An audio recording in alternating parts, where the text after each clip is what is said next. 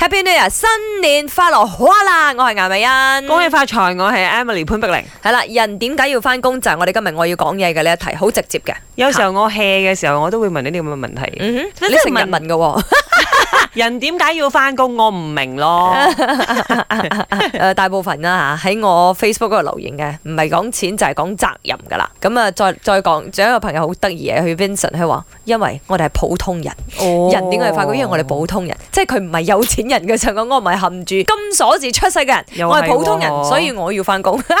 我嗰度嘅廢啲啦嗯，哼好似姜安佢話張柏芝講嘅，唔翻工你養我 啊！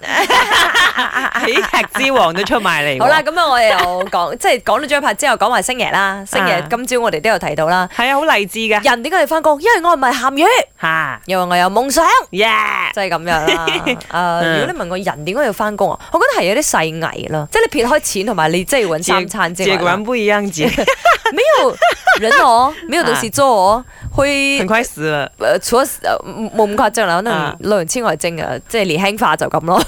唔係啦，人都係要做下嘢嘅，揾到自己嘅價值啦。所以你睇到好多國家嘅老人家去到七八十歲都仲係會做嘢嘅。嗯，嗯湊孫啊，好咩都好啦，啱總之你啱啱有啲細藝咯，名副其實嘅，有啲寄係咁咯。託啦，對啊社會有貢獻啦。啊因為我份人冇乜大志嘅，講真，哦我我冇講話呀，我要賺大錢啊，買咩啊，買咩屋啊，又即係我唔係呢種啊，仲有氣力嘅就做咯。嗯哦反而我係勞碌命嘅嗰種咁樣。 OK，啊哈係啦咁我啊嗯，我啊真係揾娛樂嘅嗯喎。嗱，我講真嘅人，點解要翻工係因為要娛樂，係啊。係咁啱你喺娛樂圈啫。你試下你做 accountant 睇 下。咪當然，所以我咪講咯，因為 我知道我自己性格適合做乜嘢啊嘛。嗯哼啊，即係話誒，你嘅做工就當係玩樂，咁你開心啲嘅，係我係開心啲嘅輕鬆啲咯。我啊可以去做一份嗯哼正式，即係要揾錢嘅工嘅。嗯，我唔得啊。。